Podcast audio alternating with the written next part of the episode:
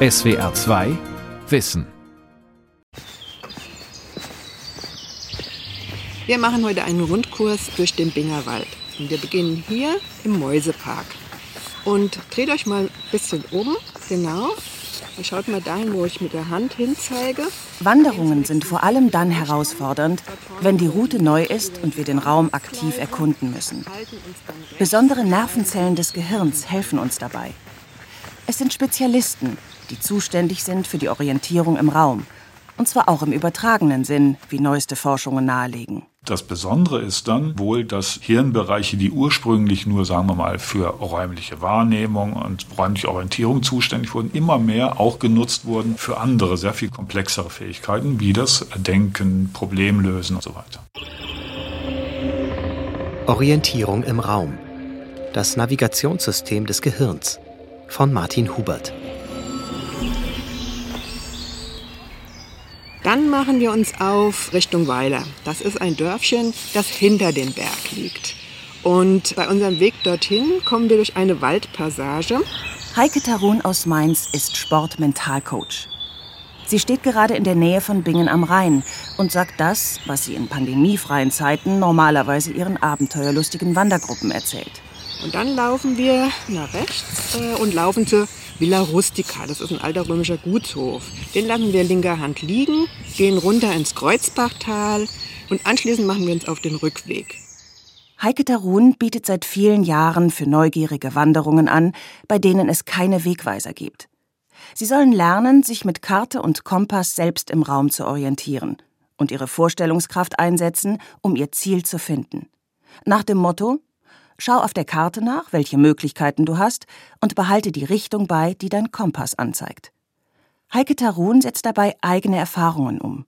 Und mit der Zeit habe ich gemerkt, dann äh, da verändert sich was. Ich habe gemerkt, aha, Orientierung kann man ja lernen.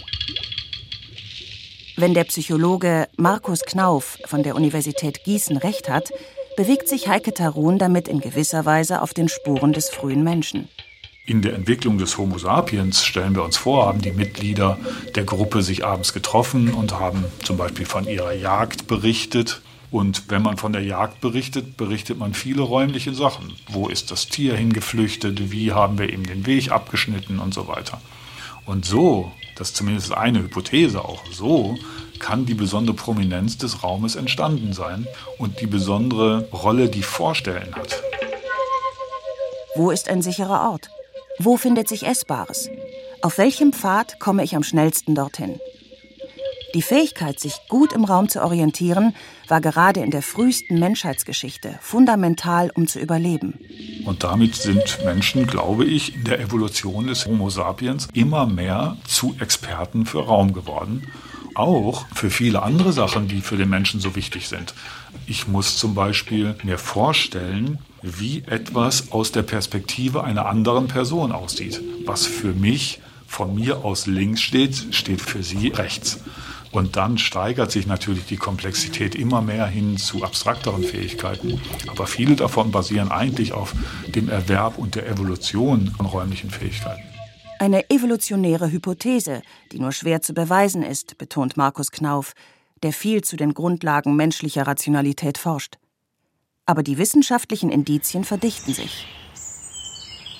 Auch Heike Tarun beschäftigt sich als Sportmentalcoach mit den neuesten Erkenntnissen zur menschlichen Navigation und berichtet gerne davon, wie sie sich selbst immer besser im Raum orientieren konnte, nachdem sie begonnen hatte, nur nach Karte und mit Kompass zu gehen.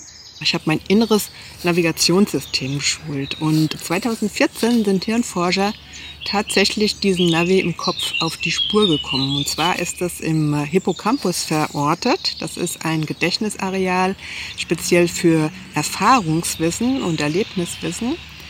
Und dann haben sie entdeckt, dass da ganz spezielle Gehirnzellen sind. Das sind die Orts- und die Rasterzellen. Wer im Leipziger Max-Planck-Institut für Kognitions- und Neurowissenschaften mehr über diese Zellen erfahren möchte, nimmt den Fahrstuhl in den dritten Stock. Hier führen Forscherinnen und Forscher Studien weiter, die in den 70er Jahren in England begonnen wurden. 1971 lässt der Neurowissenschaftler John O'Keefe Ratten am University College London durch verschiedene Routen eines Labyrinths laufen. Dabei registriert er, was in ihrem Gehirn geschieht. Im Hippocampus, dem Gedächtnisareal, das wie ein Seepferdchen aussieht, findet er Zellen, die er Platzzellen tauft. Professor Christian Döller, der Direktor der Leipziger Psychologieabteilung, erzählt, wie es weiterging. Diese Platzzellen oder Ortszellen sind Zellen im Hippocampus, die immer dann genau feuern, wenn das Tier an einer bestimmten Position im Raum sich befindet. Und diese Zellen feuern nur an diesem einen Ort. Wenn das Tier woanders hingeht, feuert die Zelle nicht mehr. Die Zellen haben aber auch im Prinzip ein Gedächtnis. Das heißt, wenn das Tier wieder an die Position oder einen Tag später in den gleichen Raum kommt, feuert die Zelle dort wieder. Die zweite große Entdeckung folgte im Jahr 2005. Maybrit und Edward Moser stoßen an der Technisch-Naturwissenschaftlichen Universität in Trondheim auf Zellen, die sie Raster- oder Gitterzellen nennen. Sie sammeln sich gleich neben dem Hippocampus im sogenannten entorhinalen Kortex. Im Gegensatz zur Ortszelle, wo die einzelne Zelle nur an einem Ort feuert, feuert eine einzelne Rasterzelle an ganz verschiedenen Orten, im Prinzip in einem gitterartigen, rasterartigen Muster.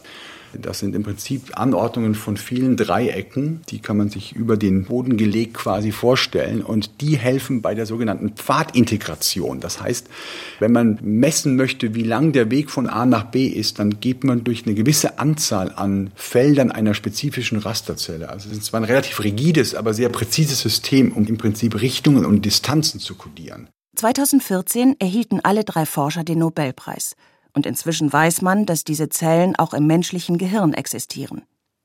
Gemeinsam mit Zellen, die die Kopfrichtung oder räumliche Grenzen kodieren, bilden sie das Navigationssystem des Gehirns. Forschende wie Christian Döller wollen nun zeigen, dass dieses Navi auch für nichträumliche, kognitive Leistungen, also für den Geist insgesamt relevant ist. Wir gehen davon aus, dass Information in sogenannten kognitiven Karten, kognitiven Räumen repräsentiert wird. Aus dem Mund von Christian Döller hört sich das recht abstrakt an. Wenn Heike Tarun aber erzählt, wie Informationen aus dem Raum in den Kopf wandern, klingt das sehr konkret.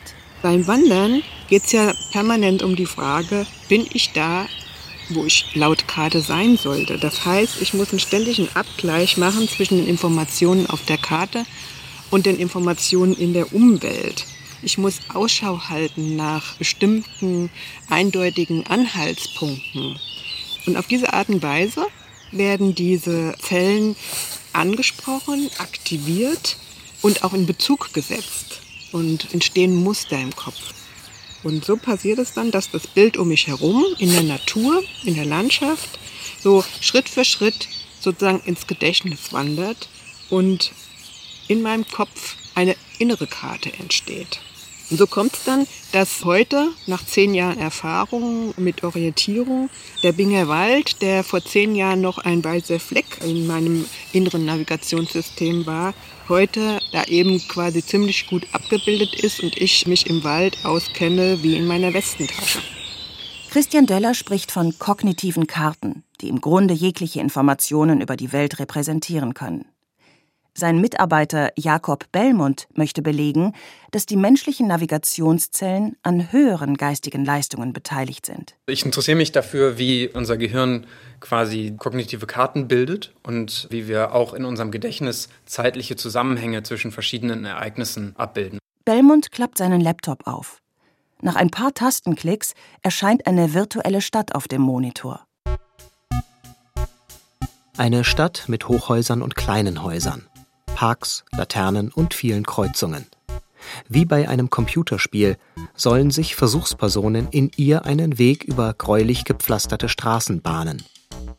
Immer wieder entdecken sie dabei hölzerne Schatztruhen, in denen sie verschiedene Objekte finden. Mal einen Hut, mal einen Ball, mal ein Rad. Sie sollen sich den Ort dieser Objekte einprägen. Und der Clou an diesem Experiment war, dass wir die zeitliche Distanz, also die zeitlichen Abstände zwischen Objekten, trennen wollten von den räumlichen Distanzen zwischen den Objekten. Und das haben wir gemacht, indem wir verschiedene Teleporter in der Stadt positioniert haben. Ab und zu treffen die Versuchspersonen auf mysteriös aussehende dunkle Kästen. Öffnen sie einen davon, werden sie blitzartig an einen völlig anderen Ort der Stadt gebeamt. Dann geht die Suche nach Schatztruhen mit neuen Objekten weiter.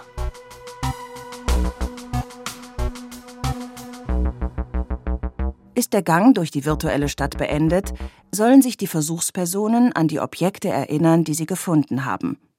Dabei wird ihre Hirnaktivität gescannt. Ja, es war tatsächlich so, dass das Gehirn der Probanden die zeitlichen Abstände genommen hat, um die Erinnerungen zu ordnen letztendlich.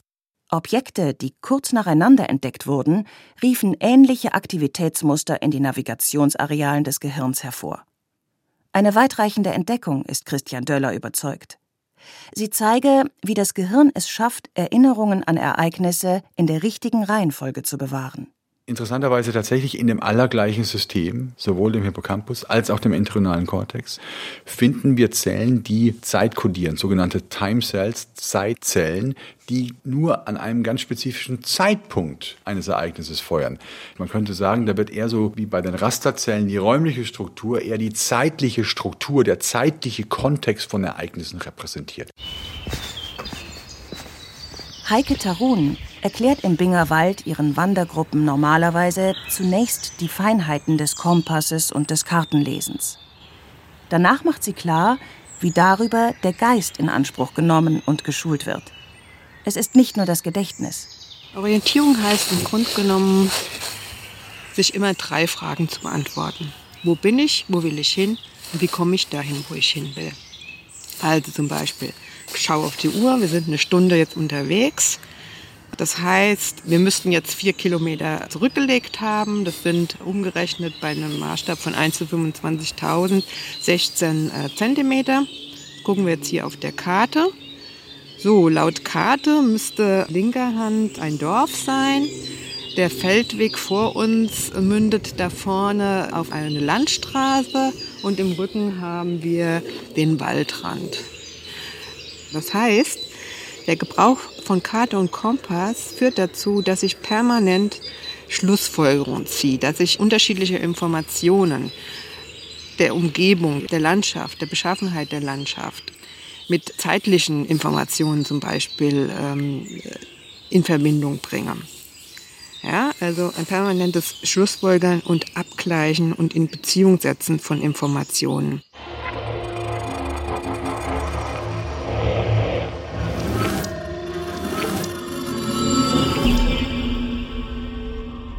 Im Raum hilft das dabei, Abkürzungen zu finden.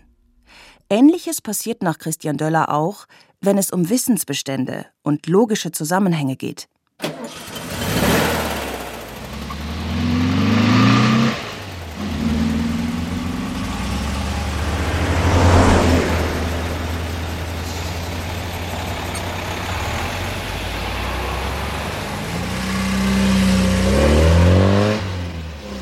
Auch verschiedene Autotypen werden im Gehirn kartiert, zum Beispiel Pkw, Lastwagen und Rennwagen.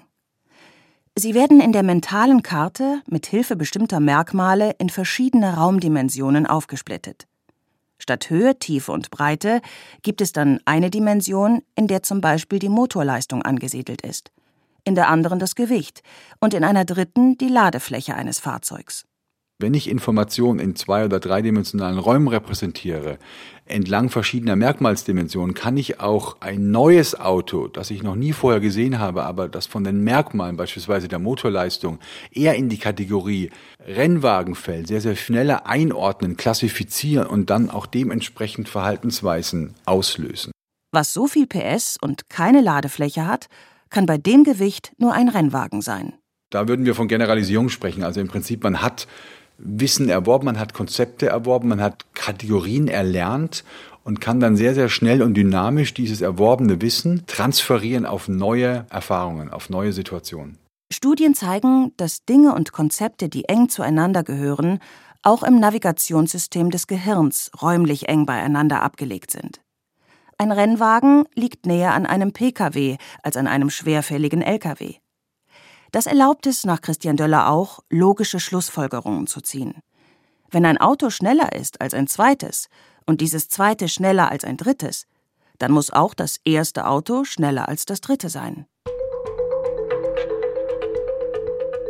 Helfen die Karten im Kopf auch, soziale Beziehungen zu ordnen? Wenn wir soziale Beziehungen beschreiben, nutzen wir oft räumliche Kategorien. Wir denken jetzt nicht schon über, über Aufstieg oder sowas. Klar, wir freuen uns, wenn es, wenn es gut läuft. Die Aufstiegsgeschichten meiner Generation sind ja bekannt. Ich bin es leid, die Straße den Rechten zu überlassen. Wir stehen zu Recht da oben. Tatsächlich hat sich die soziale Mobilität in den letzten Jahren verschlechtert. Auch die Schwächeren haben eine Aufstiegsperspektive. New Yorker Wissenschaftler haben untersucht, ob die Navigationssysteme auch hier beteiligt sind, erzählt Max-Planck-Direktor Christian Döller. Man hat Probanden soziale Stimuli präsentiert, also verschiedene virtuelle Personen, die in einem Abhängigkeitsverhältnis beispielsweise waren. Also dann war eine Dimension des Raums im Prinzip die Machtstruktur innerhalb eines Unternehmens und hat auch gezeigt, dass der Hippocampus auch diese sehr abstrakten sozialen Räume repräsentiert. Wer ist die Chefin? Wer nur Angestellter weiter unten auf der Hierarchieleiter? Allerdings wäre es voreilig daraus den Schluss zu ziehen, dass das Navigationssystem nur an Hierarchien interessiert ist. In der New Yorker Studie konnten die Versuchspersonen auch Bindungen und soziale Nähe zu virtuellen Personen herstellen. Die Navigationszellen spiegelten ebenfalls wider, wie stark oder schwach sie sozial miteinander verbunden waren. Enge Freunde oder einfach nur Kolleginnen. Was bedeutet das alles für die Art und Weise, wie wir denken? Bis heute existiert die Auffassung, Denken funktioniere dann besonders gut, wenn es anschaulich und bildhaft ist. Deshalb sind auch wissenschaftliche Lehrbücher vollgepackt mit Illustrationen.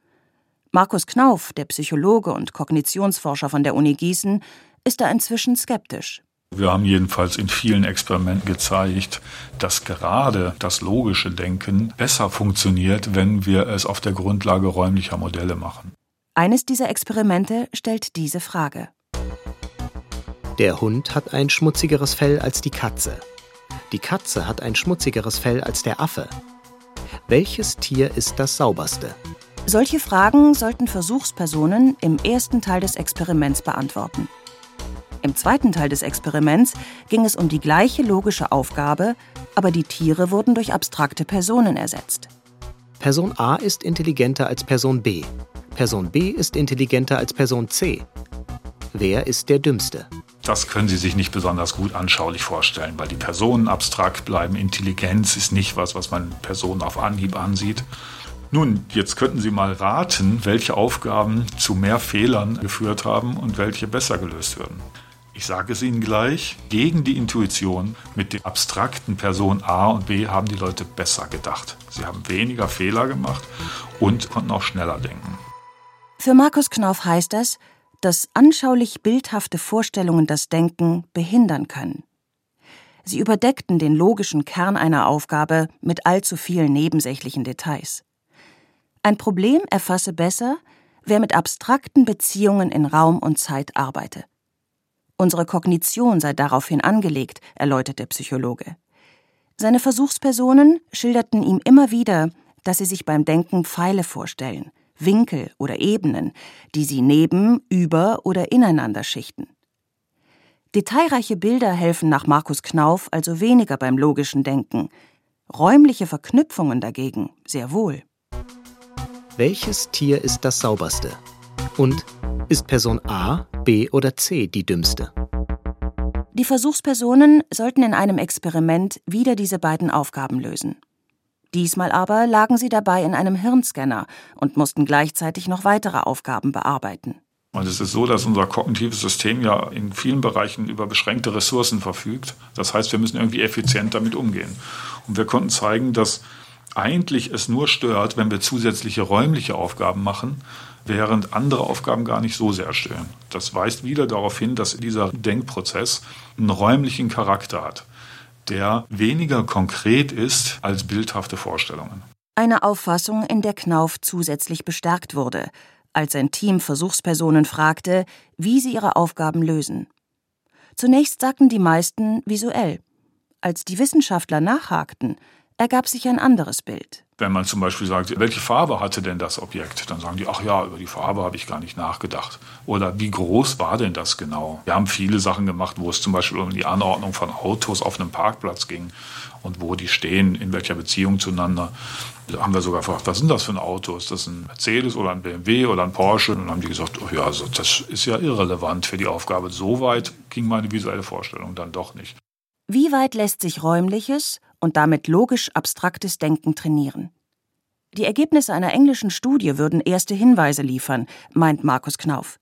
Denn sie zeigen, dass Menschen, die nicht so gut im logischen Denken sind, häufig die sind, die sehr visuell denken und dass die, die besser sind, abstrakter denken. Und das Interessante ist, dass die Leute, die schlecht sind, besser werden, wenn man ihnen abgewöhnt, zu sehr visuell zu denken. Die Versuchspersonen hatten die Wahl. Sie konnten logische Aufgaben lösen, indem sie entweder mit abstrakten Symbolen arbeiteten oder mit anschaulichen Grafiken. Die Leistung vieler, die zunächst die Grafiken nutzten, steigerte sich, wenn man ihnen die anschaulichen Bilder wegnahm. Erstens mal muss ich daran denken, regelmäßig eine Standortbestimmung zu machen und auch regelmäßig die Richtung zu überprüfen. Heike Tarun jedenfalls ist schon seit längerem davon überzeugt, dass sie mit Hilfe ihrer Karte- und Kompasswanderungen Geist und Psyche umfassend trainiert. Auch die Konzentration wird geschult, weil ich muss wirklich bei der Sache bleiben. Also schwätzen und sich irgendwie anders ablenken bringt nicht weiter, sondern ich muss mich wirklich permanent mit der Landschaft, mit der Umgebung um mich herum beschäftigen und bei der Sache bleiben. Heißt das, dass man generell mit Bewegungs- und Orientierungstrainings seine geistige Leistungsfähigkeit fördern kann?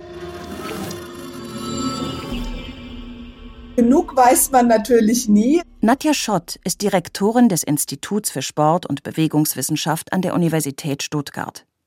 Sie interessiert das Thema sehr, aber sie weiß auch, wie schwierig es ist, dazu aussagekräftige Studien zu machen. Man müsse zum einen die Auswirkungen von Bewegungen auf das Gehirn messen und zum anderen langfristig untersuchen, ob das geistig etwas bewirkt.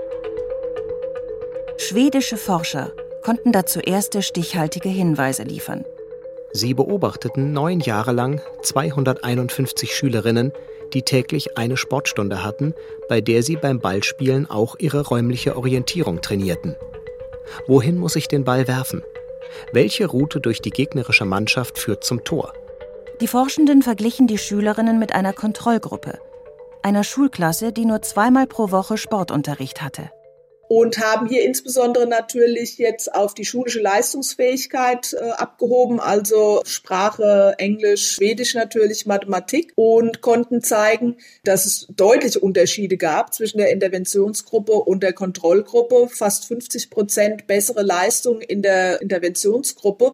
Ebenfalls zu diesem Thema arbeitet Kirsten Hötting vom Institut für biologische Psychologie und Neuropsychologie der Universität Hamburg. Sie wählte in einer Studie einen anderen, indirekten Weg. Versuchspersonen mussten zwölf Wochen lang ein Zirkeltraining absolvieren, bei dem sie sich zum Beispiel Bälle weitergeben oder auf Bällen balancieren mussten. Damit aktivierten sie das Seh- und das Gleichgewichtssystem ihres Gehirns. Unsere Hypothese war, dass wir durch diese Anregung dieser Sinnessysteme bestimmte Bereiche im Gehirn stimulieren, die auch aktiv sind, wenn wir räumliche Orientierungs- und Navigationsaufgaben lösen. Danach sollten die Versuchspersonen polnische Wörter lernen und erinnern oder Aufgaben zur räumlichen Orientierung lösen. Also wir konnten zeigen, dass unsere Teilnehmerinnen und Teilnehmer der Balance-Trainingsgruppe im Vergleich zu einer Kontrollgruppe, die Kontrollgruppe hat ein Entspannungstraining gemacht, die waren nachher in diesen Aufgaben stärker verbessert als die Kontrollgruppe. Wie sieht es bei älteren Menschen aus? Zunächst einmal belegt der folgende Versuch, dass das räumliche Orientierungsvermögen mit dem Alter abnimmt. Versuchspersonen tragen Brillen, durch die sie nicht sehen, während sie von Helfern durch einen Raum geführt werden.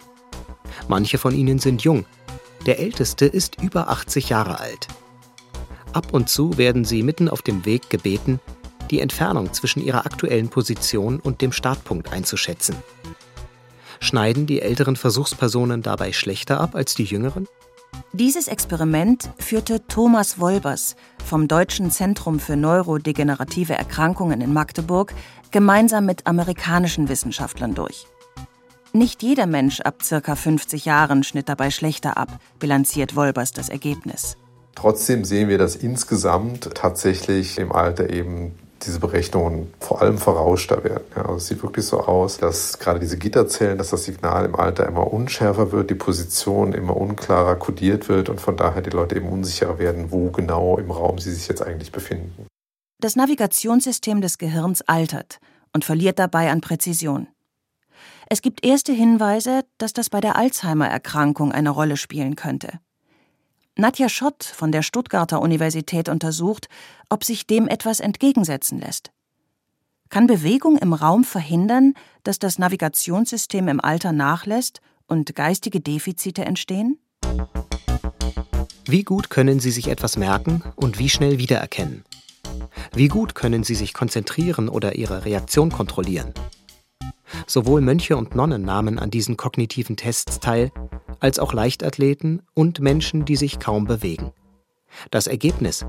Nicht nur die Leichtathleten, sondern auch die Nonnen und Mönche schnitten wesentlich besser ab als Menschen, die viel sitzen und wenig aktiv sind. Nadja Schott erklärt ihre Ergebnisse so. Die im Schnitt 75 Jahre alten Nonnen und Mönche haben einen aktiven Lebensstil geführt, zu dem auch viel Bewegung gehörte. Sie gingen zum Beispiel ihr Leben lang regelmäßig zu Kranken, um sie zu pflegen und seelsorgerisch zu betreuen. Wir können zeigen, dass ein stabiler Lebensstil, also Bewegung, ich ernähre mich entsprechend, ich schlafe, dass das tatsächlich zu positiver kognitiver Leistungsfähigkeit bzw. dem Erhalt dieser führt. Und das wird sich natürlich auch auf diese räumliche Navigation entsprechend positiv auswirken. Heike Tarun jedenfalls macht immer wieder die Erfahrung, dass das anspruchsvolle Wandern mit Karte und vor allem ohne Smartphone-App und ohne Handynavigationssystem Geist und Psyche positiv beeinflusst. Nach ihren Wanderungen im Bingerwald erhält sie auch von den älteren Teilnehmerinnen begeisterte Rückmeldungen.